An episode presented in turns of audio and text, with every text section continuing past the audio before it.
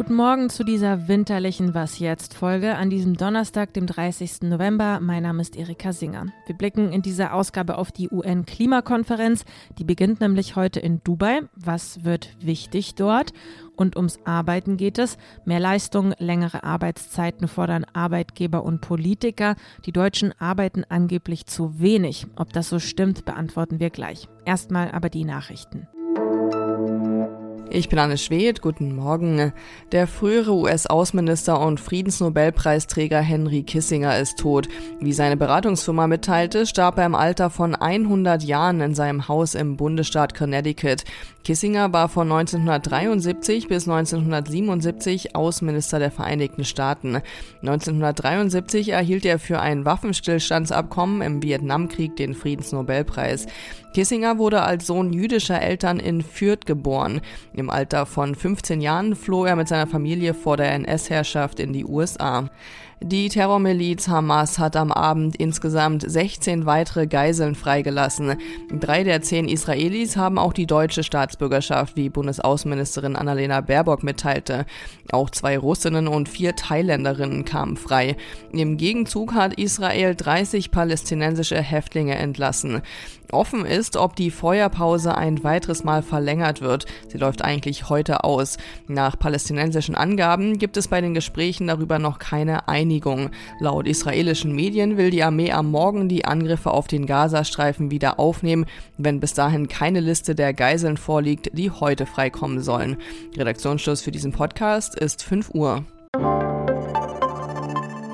Werbung. Wie geht es weiter mit der Europäischen Union? Präsidentschaftswahlen in den USA, EU-Parlamentswahlen, geopolitische Krisen und wirtschaftliche Schwierigkeiten.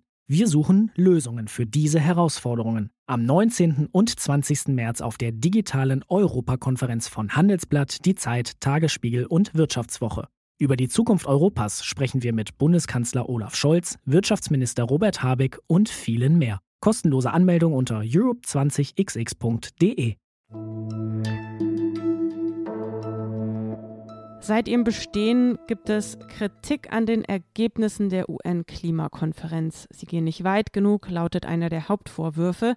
Die Klimakrise abzuwenden, den Klimawandel in den Griff zu kriegen, nichts davon wurde schließlich bislang erreicht. Als ob das nicht schon schwierig genug wäre, vergiftet der Krieg in Nahost nun auch die Stimmung zwischen vielen Regierungen. Heute startet der Klimagipfel in Dubai. Was ist von dem zu erwarten? Das frage ich Zeitpolitikredakteurin Petra Pinsler. Hallo Petra. Hallo.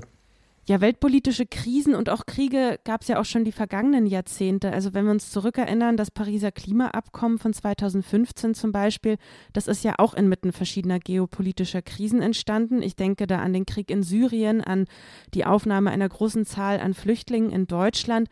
Warum lässt sich denn jetzt die Geopolitik besonders auf diesen Gipfel nicht so einfach ausklammern? Also was auf dieser Konferenz anders ist als bei anderen, ist der Nahostkonflikt solche Konflikte konnte man früher aus den Konferenzen raushalten. Da wurde einfach besprochen, dass man darüber nicht spricht. Das ist diesmal anders. Die NGOs haben sich schon heftig zerstritten über ihre Haltung zu diesem Konflikt. Also die Frage, ob Klimagerechtigkeit etwas mit dem Konflikt zwischen Palästina und Israel zu tun hat. Da sagen die deutschen NGOs, nein, wir halten das da raus. Viele Internationale sehen das anders und wollen das auch auf dieser Konferenz diskutieren. Das wird den NGOs dann die Kraft nehmen, die Regierung zu treiben. Und das ist ganz wichtig auf diesen Konferenzen. Und wenn es dann noch schlimmer kommt, dann werden die Regierungen sich auch über ihre Haltung zu diesem Konflikt zerstreiten und nicht mehr über das eigentliche reden, nämlich wie kann man den Ausstieg aus den Fossilen vorantreiben. Die Bundesregierung hat ja angekündigt, mit zahlreichen Kabinettsmitgliedern dabei zu sein. Welche Rolle wird Deutschland auf diesem Klimagipfel einnehmen? Es sind tatsächlich sehr viele dabei. Ich fliege mit Scholz hin. Habeck ist auch noch da. Die Außenministerin kommt natürlich, die stellvertretend für Deutschland verhandelt. Ihre Staatssekretärin ist vorher da. Deutschland selber hat eine sehr ambivalente Rolle auf dieser Konferenz. Wir gehören immer zu den in Anführungsstrichen Guten, wenn es darum geht, dem Süden auch mit Geld zu helfen. Das ist nicht nichts. Denn viele Länder im Süden sind ja noch viel gebeutelter durch die Folgen der Klimakrise, als wir das sind. Also wenn so ein Zyklon über so eine Insel rüberwuscht, die sowieso schon arm ist und verschuldet und durch Corona Probleme hatte, dann hat die nicht das Geld, das sie braucht, um das Nötigste wieder aufzubauen. Und dafür wird es Fonds geben, in die wir auch einzahlen und für die wir gekämpft haben. Da gehören wir also zu den Guten, zu den nicht so Guten gehören wir, wenn es um den Ausstieg aus den Fossilen geht. Der Bundeskanzler selbst war im letzten Jahr unter anderem im Senegal und hat gesagt, es ist völlig okay, wenn ihr Gas fördert. Wir brauchen das Gas noch. Und das gilt als so eine Art Startsignal auch in vielen anderen Regierungen, dass man eben doch noch Öl- und Gasvorkommen, die unter der Erde liegen, ausbeutet. Und so ein bisschen hat sich damit die Erzählung auch in anderen Ländern und Kontinenten breit gemacht. Naja, wenn selbst die Deutschen weiter Gas brauchen, dann wird das mit der Energiewende und dem Umsteigen auf die Erneuerbaren wohl doch nicht so dolle sein. Was denkst du, woran wird sich jetzt der Erfolg oder auch der Misserfolg dieses Gipfels messen lassen?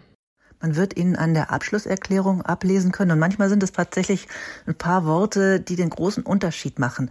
Und dass sie einen Unterschied machen, kann man unter anderem daran sehen, dass die Öl- und Gasindustrie ganz massiv kämpft dagegen, dass Regierungen beschließen den Ausstieg aus den fossilen Energien. Sie werden das dadurch versuchen, dass sie nicht den Ausstieg aus den fossilen, sondern den Ausstieg aus den, aus den Emissionen nur im Text sehen wollen. Und zwar auch nur aus den Emissionen, die nicht andersweitig gespeichert oder aufgefangen eingefangen werden können.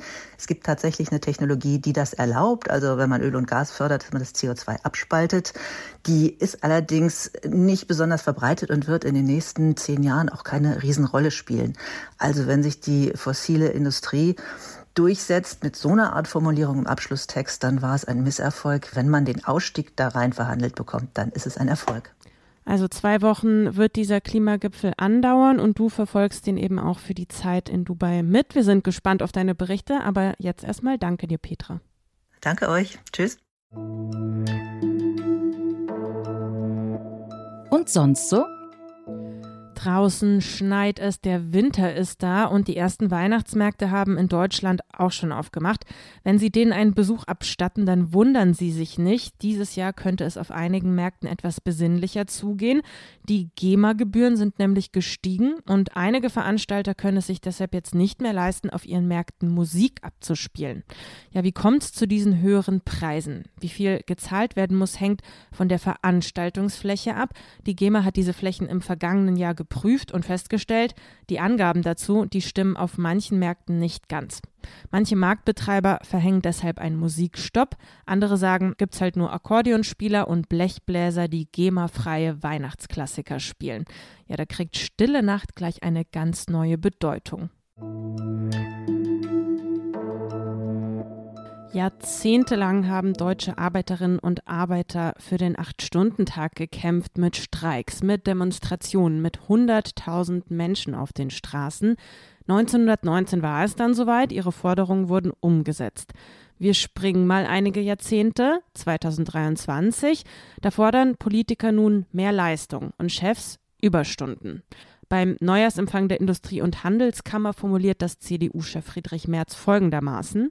Wir werden vielleicht sogar wieder ein bisschen mehr arbeiten müssen in Deutschland. Ich glaube, dass wir das auch können, dass die Bereitschaft in großen Teilen der Bevölkerung da ist, das zu tun. In Deutschland werde im internationalen Vergleich weniger gearbeitet, heißt es. Mein Kollege David Gutensohn aus dem Ressort Arbeit hat sich diese Behauptung mal genauer angeschaut. Hi David. Hallo. Also wo steht in Deutschland im weltweiten Vergleich der Arbeitszeit? Wie viele Stunden arbeitet ein Deutscher im Durchschnitt? Ja, das ist, wenn man das wirklich seriös sagen will, recht schwierig. Denn ja, es gibt viele internationale Studien dazu, aber die eignen sich nicht unbedingt zu einem Ländervergleich. Denn erstens wird die Arbeitszeit in den verschiedenen Ländern unterschiedlich erhoben. Zweitens kann man die Arbeitsbedingungen von Bangladesch jetzt auch nicht unbedingt mit unseren vergleichen. Und drittens gibt es auf EU-Ebene auch ein Problem. Denn in Deutschland arbeiten tendenziell mehr Menschen als in den anderen Ländern, aber viele Frauen sind in Teilzeit beschäftigt. Das verzerrt also den Durchschnitt von 34 32,3 Stunden, der oft angegeben wird. Man kann aber trotzdem sagen, dass Deutschland in den Erhebungen tendenziell nicht vorne, sondern eher im hinteren Mittelfeld steht, beispielsweise auch wenn man die Stunden der Vollzeitangestellten miteinander vergleicht. Wir machen doch auch, wenn wir das mal vergleichen, mehr Urlaub äh, heutzutage. Wir gehen früher in Rente. Das spielt ja sicherlich auch eine Rolle und ist nicht auch unsere Produktivität aber gleichzeitig gestiegen dank des technischen Fortschritts? Ja, beides spielt eine Rolle. Äh, John Maynard Keynes, ein bekannter britischer Ökonom, hatte mal die Hoffnung, dass wir im Jahr 2030 nur noch 15 Stunden in der Woche arbeiten müssen aufgrund des technologischen Fortschritts.